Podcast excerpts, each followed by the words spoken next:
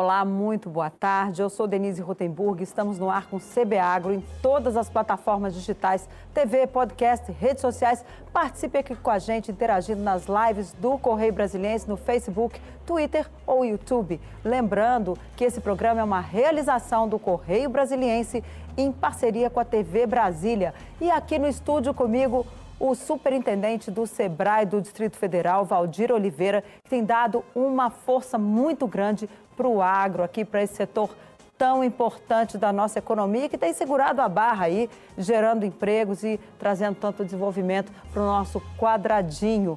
Doutor Valdir, é um prazer recebê-lo aqui. Muito boa tarde. Muito obrigado, o prazer é todo meu. Bom, eu queria saber o que, que o SEBRAE reserva para os produtores rurais do DF este ano. O que, que é possível eles terem aí de alento para esse ano tão difícil que a gente está vivendo? Um ano que não é fácil, né, Denise? É um ano muito difícil, de fato. É, a gente tem feito um belo trabalho, esforçado bastante para apoiar esses nossos produtores no Distrito Federal, porque é engraçado, o agronegócio de Brasília, ele não, ele não é conhecido. Eu tenho um amigo do Rio de Janeiro que, quando eu convidei ele para conhecer a nossa Agro Brasília, ele teve a coragem de dizer, agro, como assim? Agronegócio em Brasília, eu achei que era os jardins da Casa do Lago, porque não pode ter agro aí. Eu falei, claro que tem. E a gente tem um agronegócio rico, uma, mas bem característicos, diferente um pouco da questão do Centro-Oeste, onde eles têm um espaço muito grande, os outros estados têm uma extensão territorial que favorece uma produção de grãos, de massa. No nosso caso aqui, não. O que a gente investe é em agregar valor, porque a característica nossa é, são de pequenas produções. No entanto, a gente tem uma coisa que eles não têm nós temos aqui um consumidor privilegiado, uma renda per capita boa. Então, abastecer Brasília é o sonho de todo mundo. Então, é o sonho do nosso pequeno agricultor também. Temos em torno de 3 mil propriedades, segundo o censo que fizemos no passado, e temos um grande desafio: profissionalizar o nosso agronegócio, mas principalmente aproveitar as propriedades pequenas que nem sempre estão com atividades produtivas, uhum. porque não tem esse estímulo ou não teve ao longo do tempo uma cultura muito forte. Então, buscar esses produtores para que eles possam agregar, trabalhar de forma associativa, para que a gente possa ter uma boa produção rural para atender Brasília. Pois é, o pessoal do PADEF, sempre que vem aqui, já recebemos muitos aqui no nosso CB Agro, eles sempre elogiam muito o trabalho do SEBRAE. O que, que vem em termos de formação de pessoal? É mais por aí ou financiamento? O que, que o SEBRAE pode dar, contribuir mais aí para essa formação nosso, que o senhor mesmo citou? É, o nosso olhar é muito em cima de gestão, uhum. né? E a gente tem uma parceria muito forte com o Senar, porque o Senar traz aquela qualificação técnica que é muito importante para os nossos produtores. O PADEF é a nossa região de grãos. Né? Se eu disse aqui que a gente não tem grandes propriedades, as nossas maiores, vamos chamar assim, estão no PADEF, onde a gente faz uma, um belo trabalho de produção de grãos. Mas nós temos agronegócio espalhado por todo o Distrito Federal, onde a gente atua. E por qual é o foco? É Chapadinha, por exemplo, que é uma região que era de um assentamento, muitos cantos, você vai é, aqui no Paranoá, você fica surpreso com a nossa é, produção, por exemplo, de piscicultura, que tem lá, muito ainda na luta para se profissionalizar, mas fazendo um belo trabalho. Se você for para a região de Planaltina, nós temos lá um pimentão, pessoas muito envolvidas. Eu não estou nem falando da parte de fruticultura que está ali na nossa região de Brasilândia. É, né, o morango, que é, é super famoso, né? lá, goiaba, nós temos goiabas que ganharam prêmios. E toda essa turma, né, ela é, é, tem no SEBRAE um apoio muito grande nessa atuação, mas com esse olhar de gestão. A parceria com o Senar para nós é muito importante, porque entrar numa propriedade, a gente vai trabalhar a cabeça do gestor e a propriedade enquanto negócio. Então, o nosso olhar, ele é um olhar de gestão, mas o Senar tem uma qualificação técnica muito importante para os nossos produtores. Por isso que trabalhamos juntos, fazemos um trabalho juntos, Sebrae e Senar, para melhorar a produção das nossas propriedades. As pessoas que estão nos assistindo, se elas precisarem, se elas quiserem, ah, vou procurar, como é que elas devem fazer?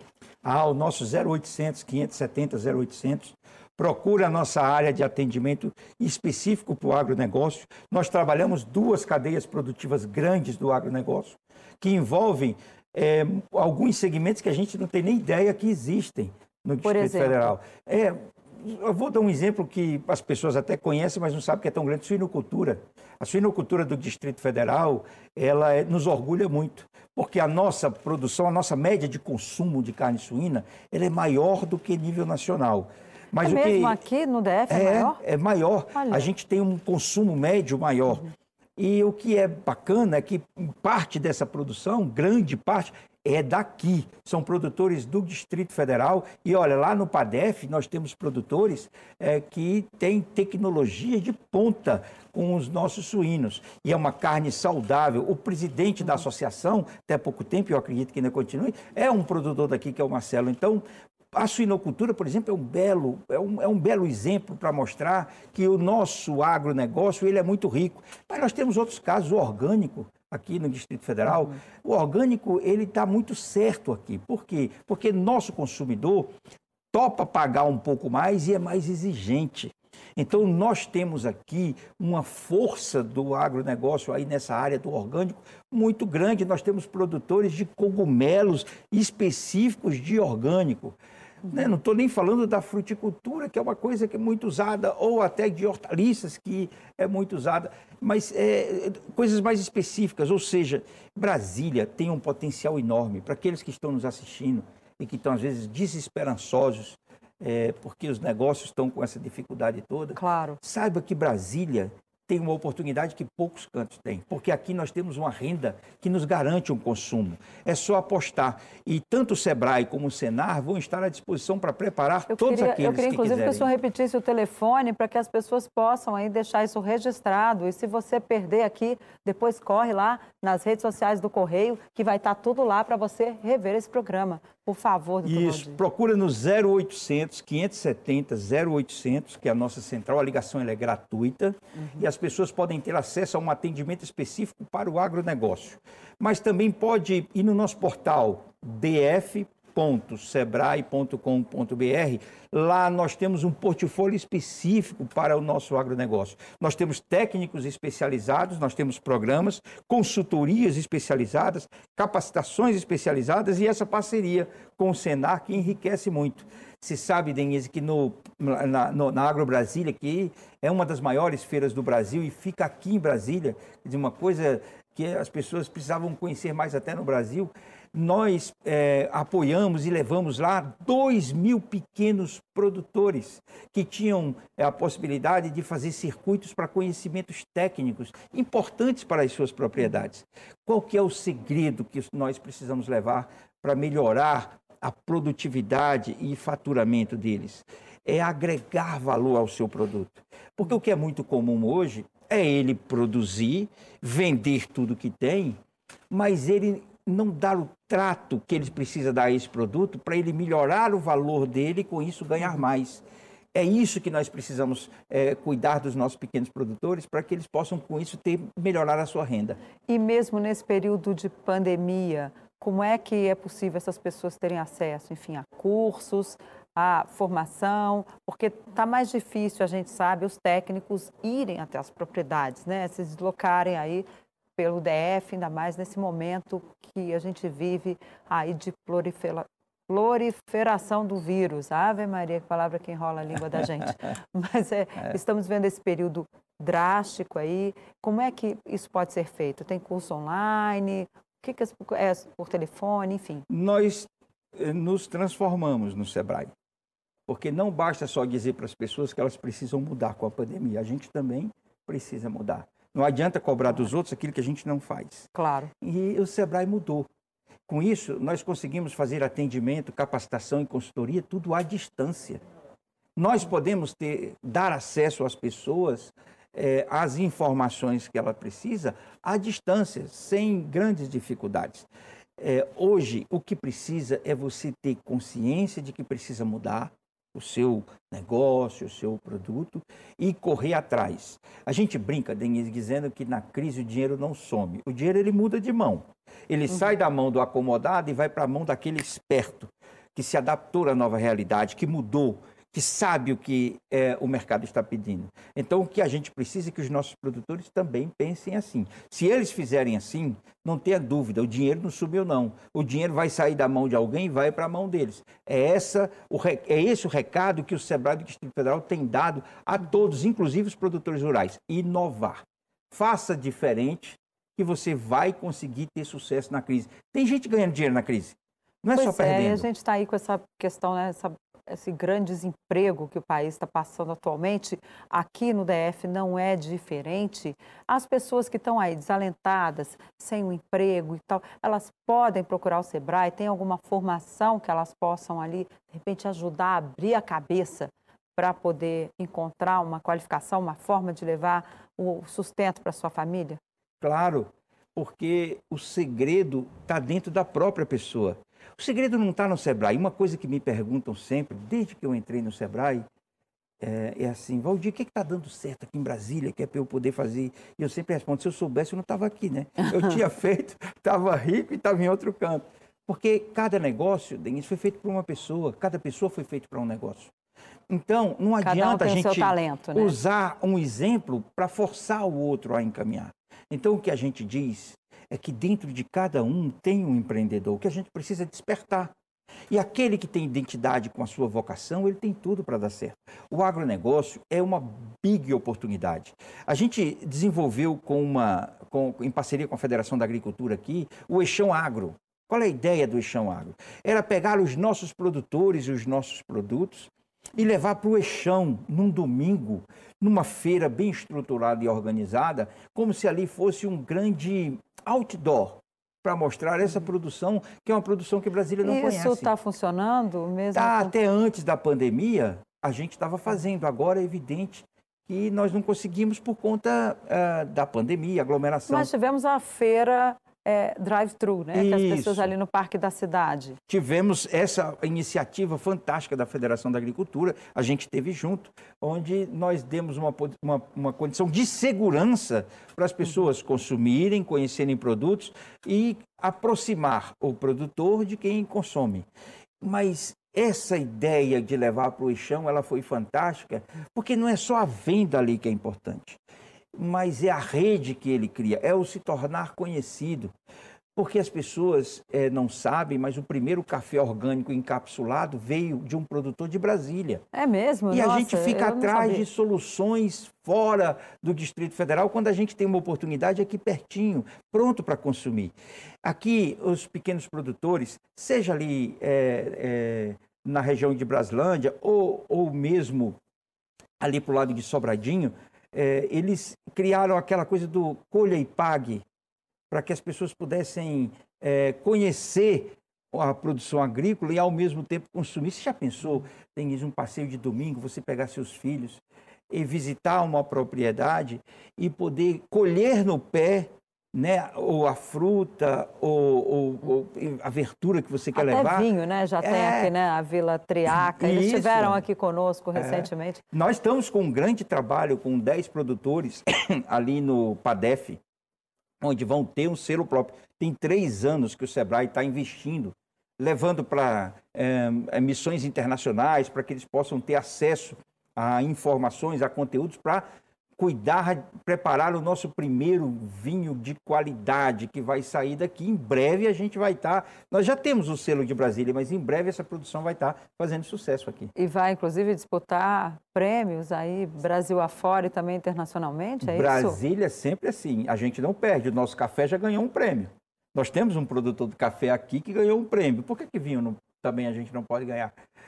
O brasiliense é muito criativo e ele é empreendedor por natureza, porque brigar contra o serviço público aqui para sobreviver é muito difícil. Ao longo da história, Brasília se construiu em cima do serviço público. E você é, conseguir, com o negócio próprio, brigar por essa sobrevivência, é porque ele é, é um, é um povo que tem que tirar o chapéu. E os nossos produtores são assim mas eles estão conseguindo, porque a gente tem uma coisa que os outros não têm. Nós temos esse consumidor que ele está aqui. A gente não pode deixar o povo de fora pegar ele, não. Tem que ser bairrista.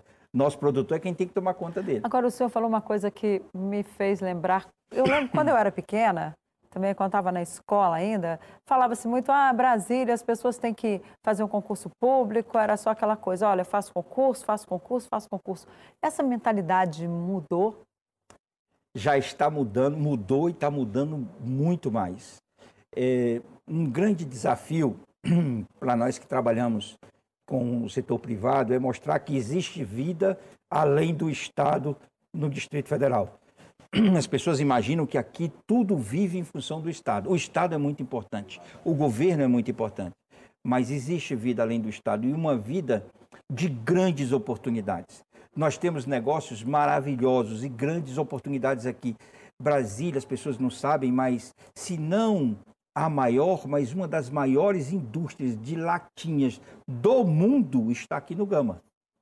É mesmo? É, você não sabia, por não, exemplo, não né? Não, sabia. Não é. fazia a menor ideia. A Bol é uma indústria que ela tem, inclusive, em outros lugares do mundo, ela tem outras plantas, e ela está aqui no nosso, no nosso Gama, e ela é a maior do mundo em produção de latinhas.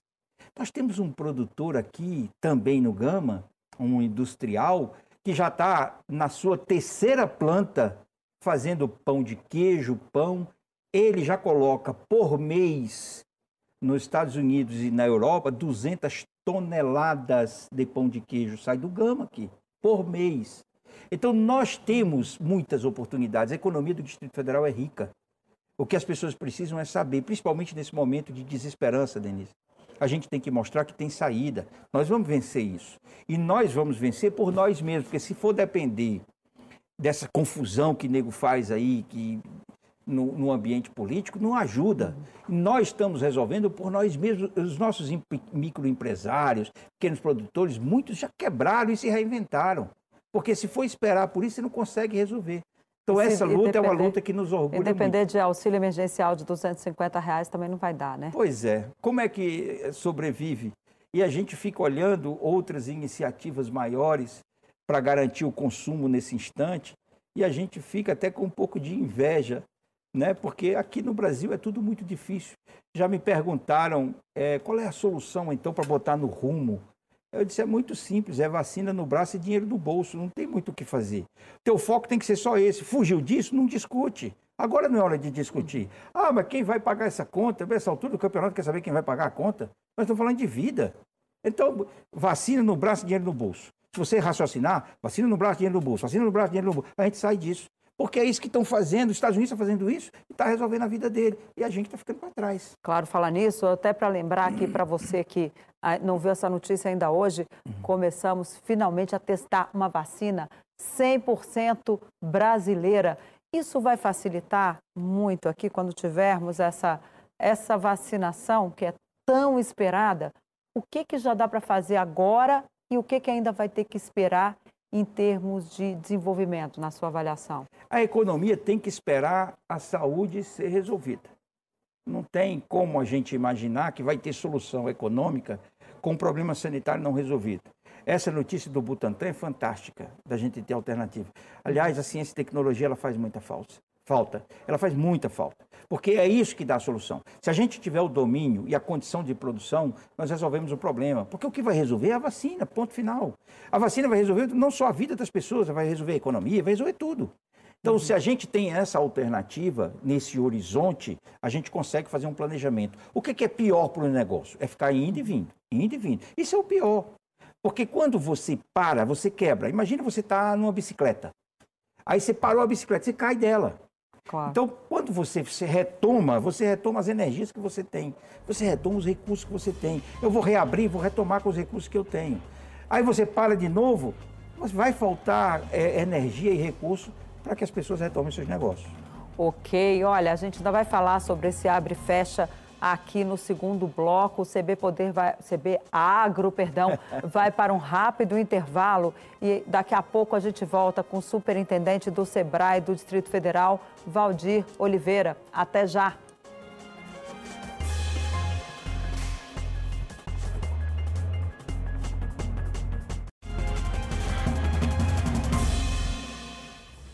Olá, o CB Agro está de volta e aqui comigo no estúdio o superintendente do SEBRAE do Distrito Federal, Valdir Oliveira.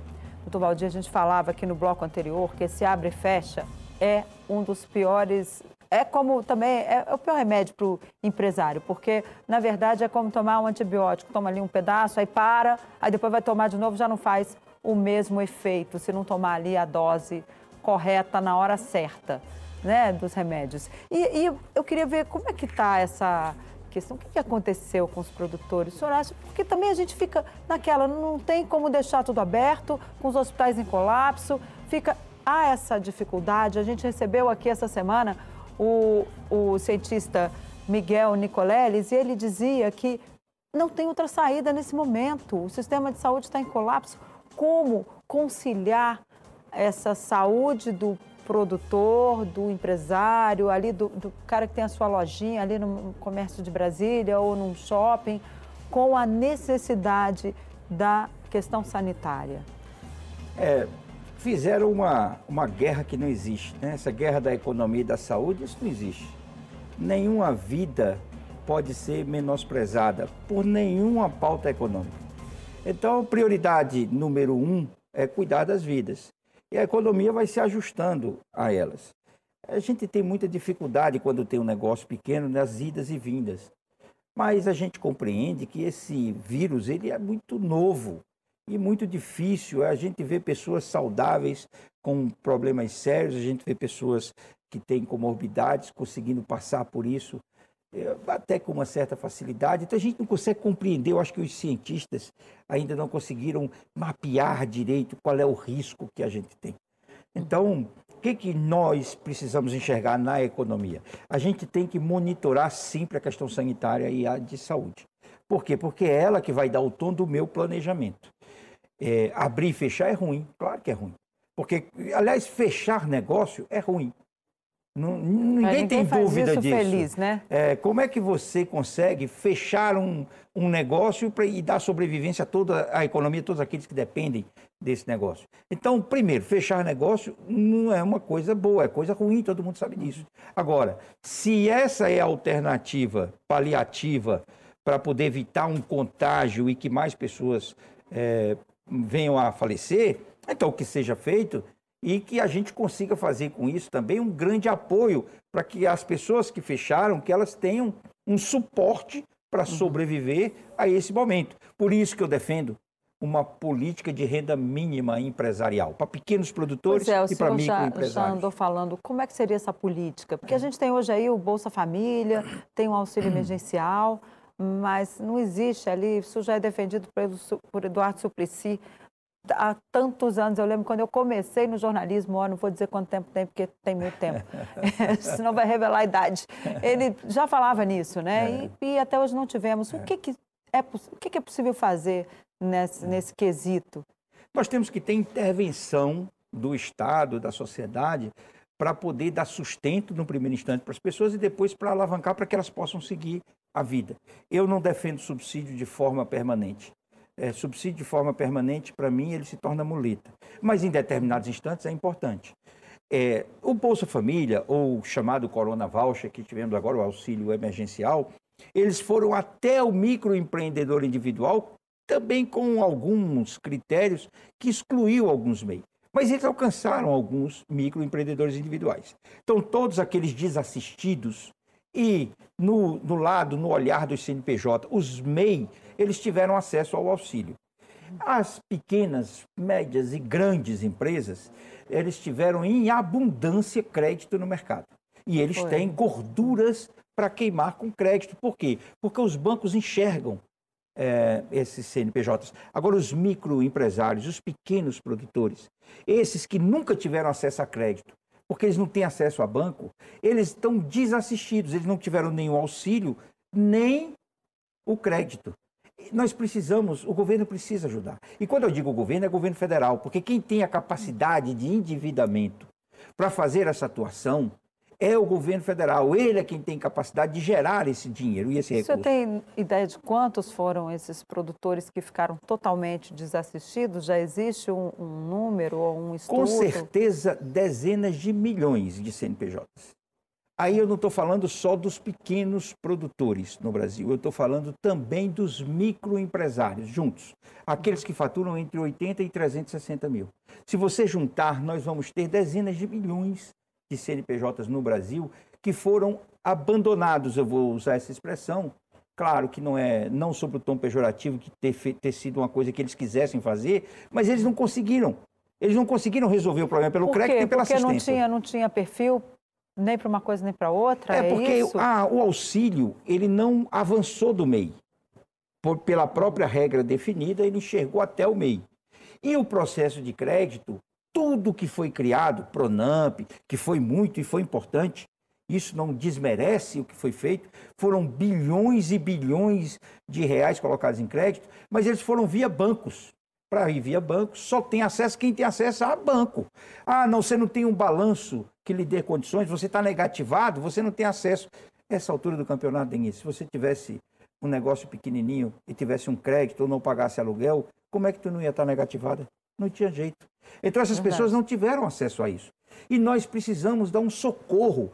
Nós estamos falando de milhões e milhões de CNPJs no Brasil inteiro que estão desassistidas, que não estão protegidas pelo Estado, precisam ter essa proteção. E esse né? diagnóstico já foi levado ao governo federal para que um, para que crie um programa aí, mesmo que emergencial, para atender essa pessoa que não ficou nem lá nem cá? É, eu não tenho acesso a essa a esse canal do governo federal. Eu gritei, eu sei que alguns gritam por aí, mas eu não vi ainda nenhuma iniciativa voltada para esse ponto. Porque todas as vezes que eu ouvi alguém é, do governo federal, eu vi alguém direcionando para crédito, sempre. É, uma vez até eu vi um questionamento num, numa determinada matéria jornalística sobre esse assunto e o representante do Ministério da Economia respondeu que eles vão ampliar o processo de crédito. É, mas eu te pergunto, Denise, quem está com fome precisa de crédito ou de comida? É comida, gente. Não adianta você querer dar crédito a quem está com fome. Você não resolve o problema dele.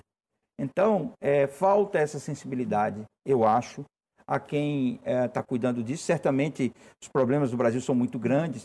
Não sei se isso é, despertou em quem estava cuidando disso, mas é, falta essa sensibilidade. Nós precisamos resolver o problema desses pequenos produtores, desses microempresários que estão espalhados por esse Brasil afora e que estão sem essa condição de sobrevivência.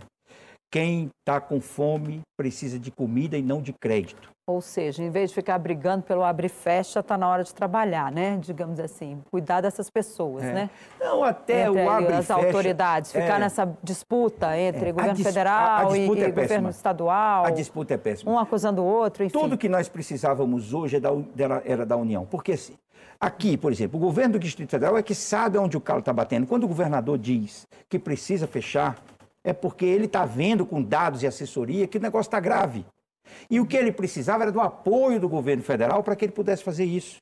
No entanto, ele, ele, o que, que ele encontra? É um governo federal dizendo que ele está errado, que não pode fazer, que tá estimulando, estimulando as pessoas até a irem contra a decisão do governador. Aí quem está aqui embaixo olhando essa confusão fica dizendo: meu Deus, quando é que eles vão se lembrar de mim? Nunca.